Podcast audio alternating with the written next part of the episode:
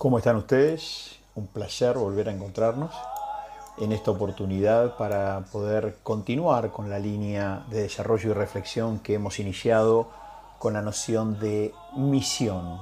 En esta oportunidad vamos a trabajar otra palabra, que es la palabra visión.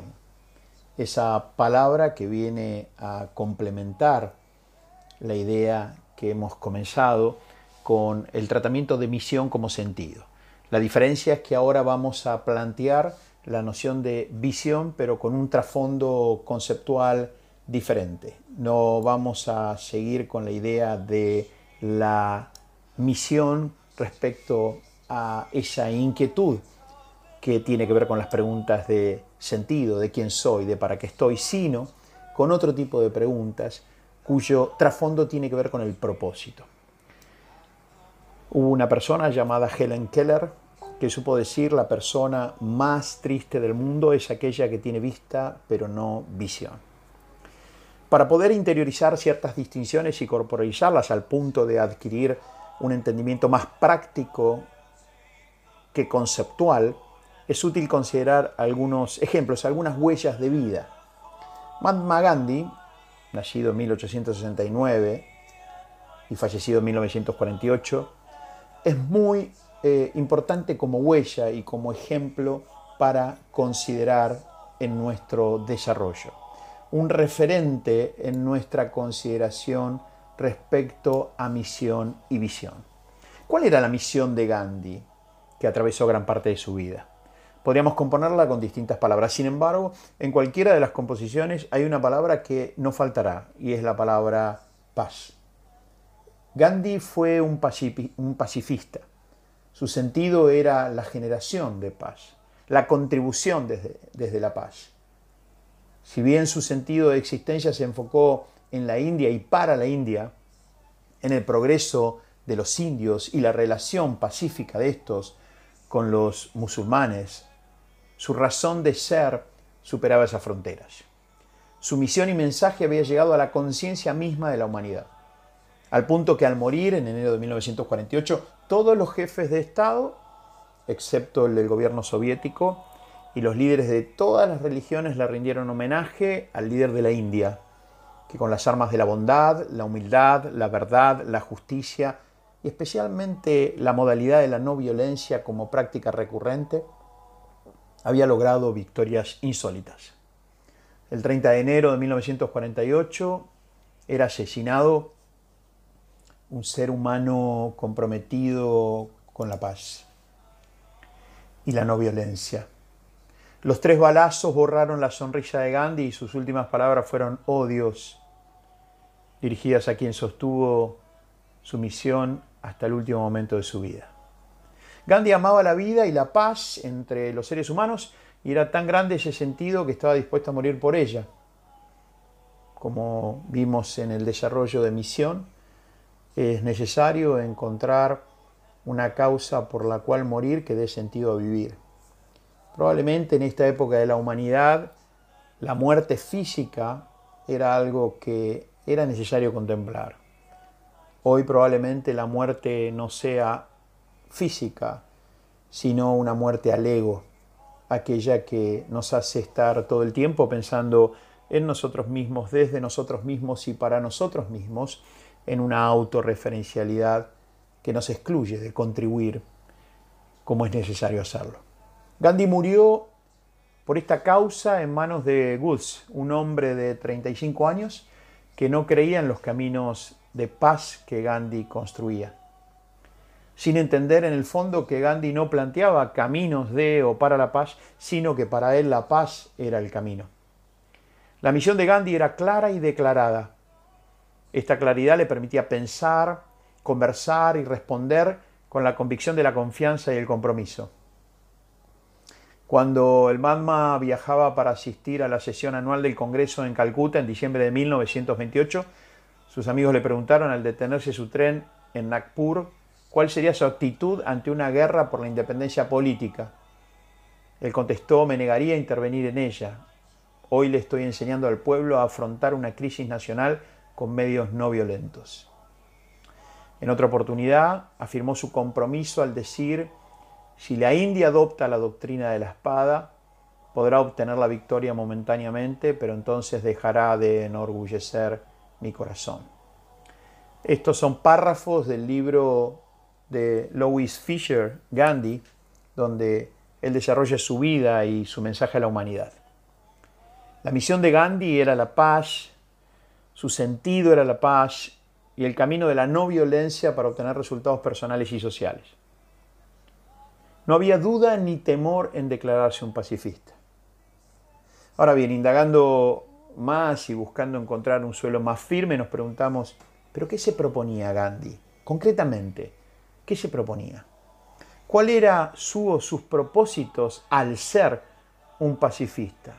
Lo que nos estamos preguntando entonces es, ¿cuál era su visión con B corta? Gandhi no combinaba la paz con la esclavitud. En otras palabras, él era un pacifista activo, no era un pacifista de abstracción, sino de acción. No meditaba sus ideas, las ponía en acción, era un hombre de acción y logró desde ese lugar conocimiento, confianza en sí mismo y talla mediante la acción. Sus ideas, su visión primaria respecto a la India era la libertad y la independencia de Inglaterra. Esto es indudable. No le interesaba ser independiente de Inglaterra si los indios continuaban siendo esclavos de sí mismos. Su visión era una libertad del individuo y una libertad social. Al respecto, el autor que citamos, Fisher, dice en uno de sus párrafos, Gandhi anhelaba para su país una metamorfosis psicológica que le diera la libertad interior y luego, inevitablemente, vendría la exterior. Porque cuando el pueblo lograra la dignidad, esa dignidad individual, insistiría en vivir mejor y nadie podría retenerlo en cautiverio. La verdadera libertad, culmina diciendo Fisher, para la India significaba la aparición de un nuevo indio, un indio libre. La misión de Gandhi tenía que ver con Gandhi. La visión de Gandhi tenía que ver con la India y los indios. Gandhi era pacifista y se propuso la libertad y la independencia de un pueblo que venía siendo explotado y maltratado durante siglos. Como cada hombre y mujer que tiene y declara una misión grande y desafiante, suele también acompañar esta misión con una visión o diferentes inclusive visiones que hablan de un futuro posible y diferente. Gandhi llegó a ser un importante ícono, un ejemplo histórico, una huella, pero también podemos considerar ejemplos actuales. Tenemos, por ejemplo, la situación de un joven líder cuya misión es construir puentes de entendimiento, aceptación y esperanza en la juventud de mi país. Esa es su razón de ser, más allá de lo que pase con los jóvenes del país. Ahora, la visión es ese futuro diferente que este joven, parado en su misión, ve como posibilidad. Y tendrá que ver ahora esta visión que necesitará construir a partir de su misión que hemos recordado, con aspectos más puntuales, más observables en cuanto a la realidad que esta visión crea desde el propósito con distintos comportamientos en esa realidad y por supuesto distintos resultados. Planteamos entonces la visión como propósito, habiendo planteado la misión como sentido. Entendemos a la visión como un compromiso con un logro, una gran meta, y por supuesto que tiene que ver con un conjunto de resultados que de producirse en esa nueva realidad representarán un futuro diferente. Los seres humanos nos proponemos un futuro diferente y lo plasmamos en una declaración de visión. Declarada la misión personal u organizacional, la pregunta es entonces, ¿qué realidad diferente surgirá en el futuro si caminamos en esa misión que hemos declarado? ¿Cuáles serán los resultados visibles que se podrán observar en aquellos que vivan con esa misión creando una nueva realidad? De estas preguntas se hace cargo la distinción visión. Importante distinción en el lenguaje que nos abrirá un mundo de posibilidades para participar de un futuro diferente. Si vamos a otro ejemplo histórico, La razón de ser de Sarmiento estaba relacionada con la educación. Fue presidente de la República Argentina, pero su razón de ser, la que atravesó todo el eje de temporalidad desde muy joven hasta el mismo día que murió, aquello que lo apasionaba, que casi le quitaba el aliento, estaba relacionada a esa misión con la educación, con la cultura, con el progreso en libertad. Ahora bien, ¿encontramos resultados en su vida a partir de su misión, de su razón de ser? Sí, claro, por supuesto. Para citar algunos de ellos, recordamos que con Sarmiento el país pasó de tener 30.000 alumnos a 100.000. Esto es más de un 300% de crecimiento. ¿De dónde sale ese resultado? Sale de la poderosa visión de Sarmiento en cuanto a la educación del país, que declaraba esta visión ser una educación universal y gratuita. Esta visión de Sarmiento impulsó la convocatoria, por ejemplo, y el acercamiento de miles de personas, especialmente, claro, de niños, a esta educación como camino de realización. La libertad, el crecimiento personal y social. Esta visión también generó acciones puntuales en el campo de la formación, por ejemplo, de maestros, creando la Escuela Normal de Paraná, que capacitó a cientos de profesores. Una de las visiones más poderosas en el campo de la educación fue la planteada por Sarmiento. Más allá de objetivos, de planes y de proyectos. La visión de una educación universal y gratuita. Desde la visión declarada y compartida con otros, se plantearon metas, objetivos y acciones para la gestión que llevaba a cabo.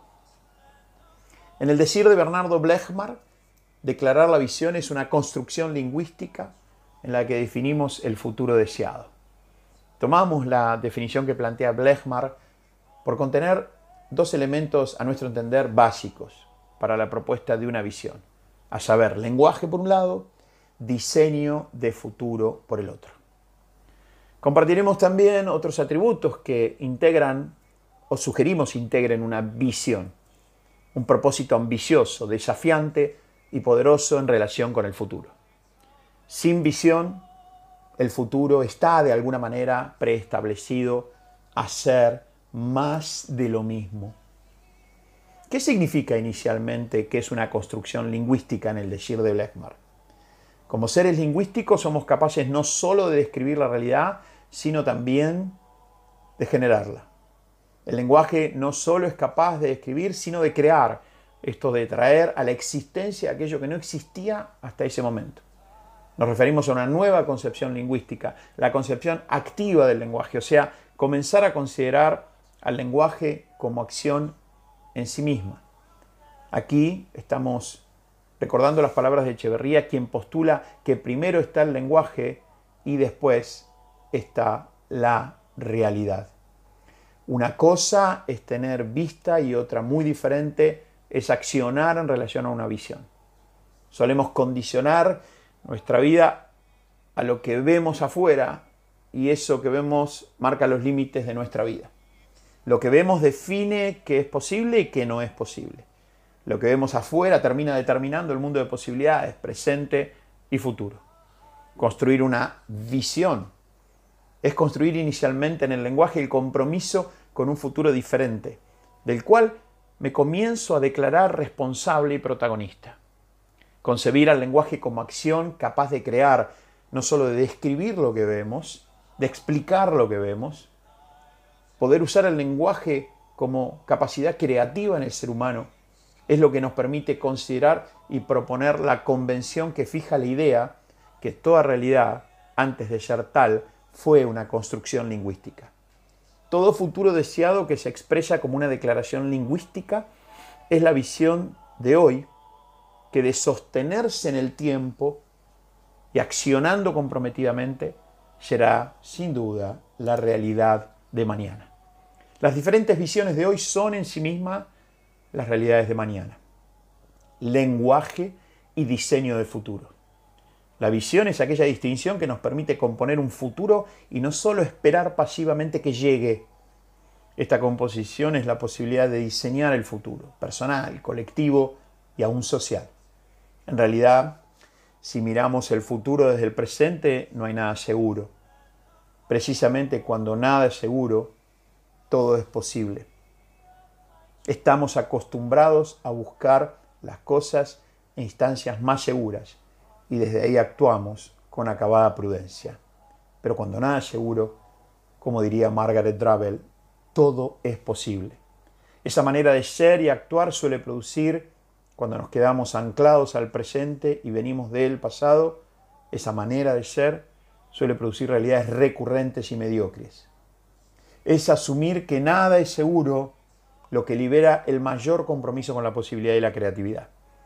La invitación entonces es conectarnos con la posibilidad de un futuro diferente. Esto es con una poderosa visión y dejar de fijar la atención y la vista con las realidades presentes, las cuales suelen empujarnos para hacernos caer y revolcarnos en el fango de la cultura de la excusa y la postergación. Si algo será diferente en el futuro, comienza con un proceso de cambio en el presente. La visión es concretamente lo que provoca y justifica el cambio. El progreso humano, el cambio que dio valor agregado, descansó históricamente en líderes capaces de desafiar sus realidades presentes, que todos veían y describían, con poderosas visiones que hablaban de un futuro diferente. La independencia de los países en cualquier lugar del planeta no ocurrió por quienes veían y describían las consecuencias del colonialismo, sino por aquellos líderes capaces de hablar de libertad, de independencia, de soberanía y de autonomía, aún en medio de las más grandes opresiones. Líderes en quienes ardía la posibilidad de libertad, aun cuando nada era seguro, especialmente el cuidado de sus propias vidas. Líderes que sirvieron a la gente y fueron útiles a sus países. Diseñar futuro es mucho más que un anhelo. Diseñar futuro es mucho más que hacer planes en el mismo modelo mental. Es transformar el modelo mental de manera tal que podamos comprometernos con metas, objetivos y resultados que en la realidad presente no estamos pudiendo alcanzar. Es necesario dejar de pensar como vivimos y comenzar a vivir como pensamos. En otras palabras, es tiempo de dejar de pensar temerosamente porque vivimos desconfiando de todo e inseguros por todo, para comenzar a vivir como pensamos, esto es vivir con entusiasmo por desarrollar el hábito de pensar con convicción y responsabilidad en cuanto al futuro con el cual estoy comprometido. Diseñar futuro es establecer metas y objetivos en un determinado plazo, lo cual sello con una promesa de accionar consistentemente con lo que declaro y comparto con otros. Los anhelos suelen escribirse en la arena, mientras que las metas y objetivos que me propongo en un determinado tiempo y con sello, con una promesa en una declaración de visión, se escriben en piedras. Lenguaje y diseño de futuro. Componentes básicos para la construcción de una visión que nos lleve, que nos guíe a dejar de reaccionar ante cada estímulo de las circunstancias para comenzar a llevar a cabo acciones funcionales con esa visión. La visión como distinción creativa da propósito, dado que responde a la pregunta ¿qué me propongo? ¿Qué me propongo como persona? ¿Qué nos proponemos como equipo u organización? Y aún, ¿qué nos proponemos como sociedad? Como suelo decir, es tiempo de arreglar los problemas que la sociedad tiene, pero también es tiempo de pensar qué tipo de sociedad queremos tener. Es tiempo de arreglar los problemas del país, pero también es tiempo de pensar qué país vamos a dejar. Peter Senger relaciona la visión precisamente con la respuesta a la pregunta ¿qué? La visión es el qué, la imagen del futuro que procuramos crear. Tenemos entonces visión personal y visión compartida, a la que doy llamar visión social. Aquella que es compartida por una red de relación es un conjunto que está unido o entrelazado por una misma misión. Vamos en nuestro desarrollo pudiendo entrelazar las distinciones, ya que si bien aparecen y funcionan con autonomía, encuentran su mayor beneficio en el individuo y en la organización cuando fluyen integradas. Tenemos entonces a la misión dando sentido de ser y a la visión definiendo un propósito en cuanto al futuro. Misión y visión, que junto a los valores centrales, tanto personales como colectivos, conforman, en el decir de Senge, las ideas rectoras, que tomadas como unidad responden a las preguntas quiénes somos o para qué estamos, misión, qué nos proponemos, visión ¿Y cómo lo haremos? Valores que dan contenido a las acciones. A continuación, quiero compartir con ustedes algunos atributos que nos asistirán en la construcción y la definición de una visión poderosa, que si bien es una declaración del futuro deseado, va a terminar desbordando en las conversaciones, planes y acciones como una fuerza capaz de motorizar el cambio desde el presente.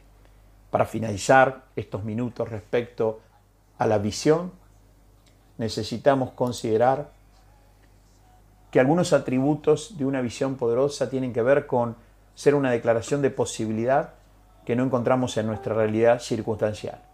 No necesitamos, podríamos postular, una visión para aquello que ya es posible. Una visión poderosa rompe con la recurrencia del pasado y abre una puerta al futuro. Es desafiante, no irrealizable. Se debe considerar como un punto de partida cada día. Es capaz de generar el contexto y el para qué de lo que hacemos. Contiene una descripción intensa de cómo será la persona o la organización al generarse esa nueva realidad. Contiene plazos de cumplimiento, se manifiesta en el lenguaje con un hondo y profundo compromiso, genera una fuerza emocional motriz, mantiene viva las conversaciones día a día con otros. Es una visión compartida al ser una visión poderosa. Concretarla en las acciones y coordinación de acciones es algo que buscamos cada día. Como mencionamos en uno de los atributos, la visión se enuncia en tiempo presente, aunque se refiere al futuro, y se describen los acontecimientos esperados como si fuera un hecho ya consumado.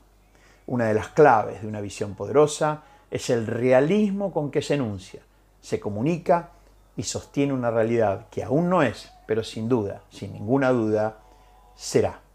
Al escuchar la visión no deben quedar dudas de lo que se desea lograr y que esto es sustancialmente, sustancialmente diferente y superador a la realidad circunstancial.